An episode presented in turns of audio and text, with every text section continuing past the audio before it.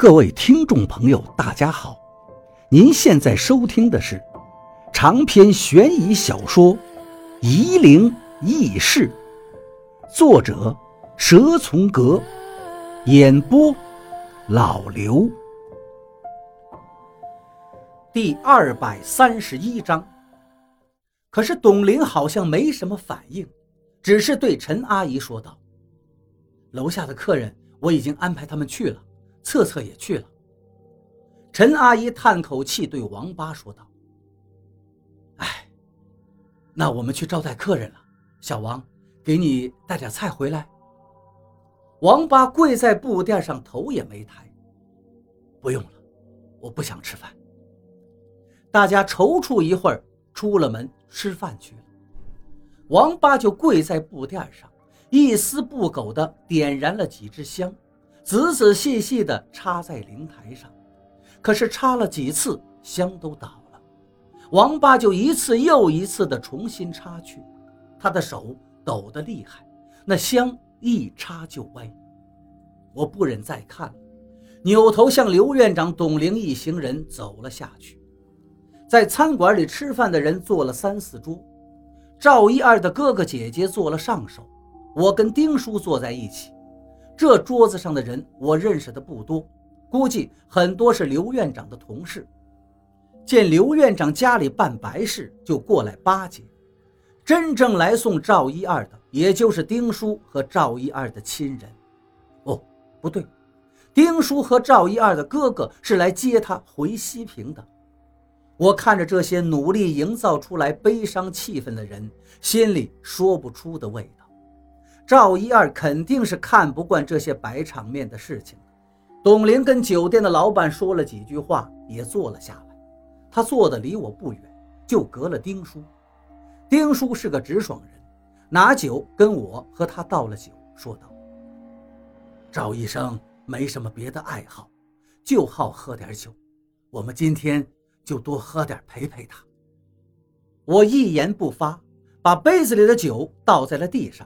丁叔又给我斟满，丁叔也把自己的酒杯也斟满。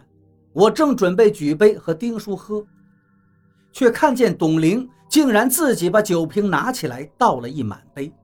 我嘴里喝着酒，看着董玲也把酒喝了一大口。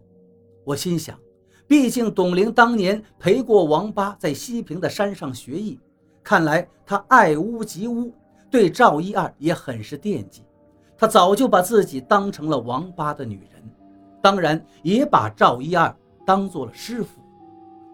董玲喝了一口酒，夹起一块肉吃了，然后又喝了一口。他喝酒不是浅浅的喝，而是跟我和赵一二一样大口大口的。我突然明白了，估计当时在山上，赵一二就教他把酒喝会了。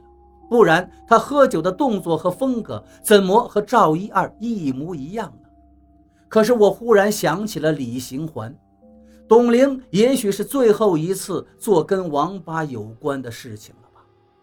我看见董玲喝完了一杯，又要倒酒，就劝道：“晚上我和王八要守灵，有个事情还要麻烦你，你就别喝这么多了。”董玲看看我道。还有什么事情？王八有个道友病了，在他的公寓里。我说道：“你能不能去看看？是个小孩子。”董玲哦了一声，算是答应了。我也没有心思吃菜，就只是喝酒。喝了一会儿，酒劲儿就冲了上来，有点恶心，就问服务员厕所在哪儿。我进到厕所里，哇哇的吐了起来。我心想。自己的酒量怎么就这么小，连董玲都喝不赢？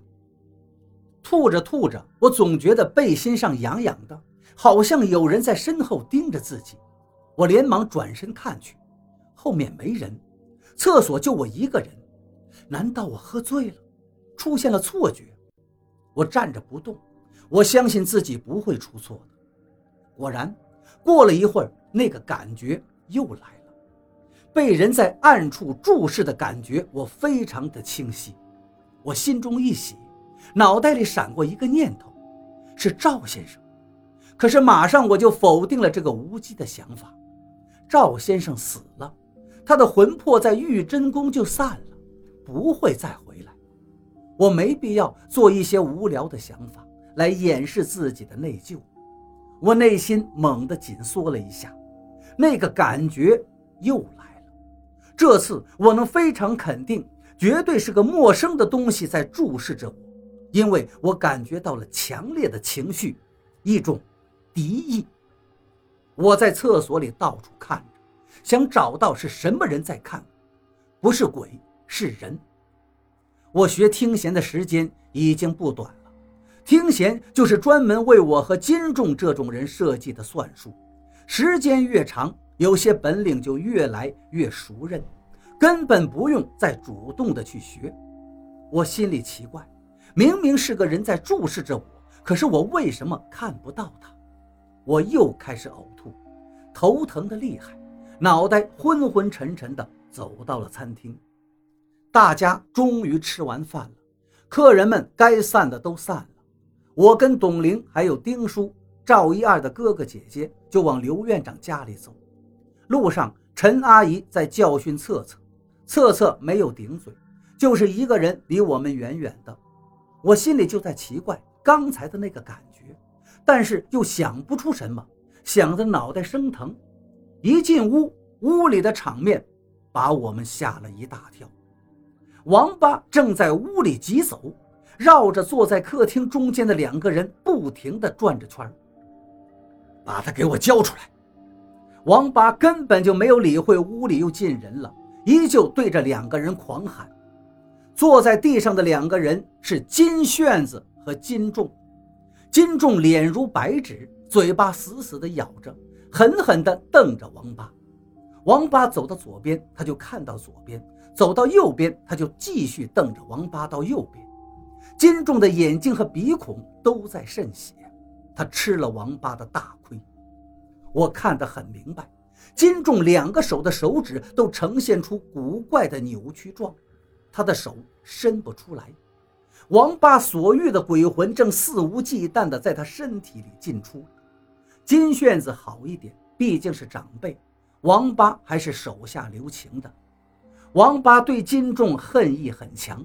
下手就很重，金炫子没有看王八，只是看着灵台上赵一二的照片。我现在顾不得许多，马上进入到金仲的意识。我的脑袋突然如同尖刀一样在里面乱搅。我蹲下来对着王八喊道：“住手！”王八哪能听进去我的话？他现在眼睛都快红了。我又喊道。不是他，跟他没关系。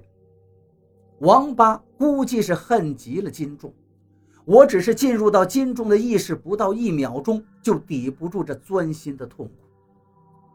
不是他是谁？王八终于听见了我的话，恨恨地问道：“不是那个阴灵吗？”不是，我对他喊道：“赵先生的死跟他没关系。”王八停了下来，看着我，我缓缓地点了点头。你给我发个誓。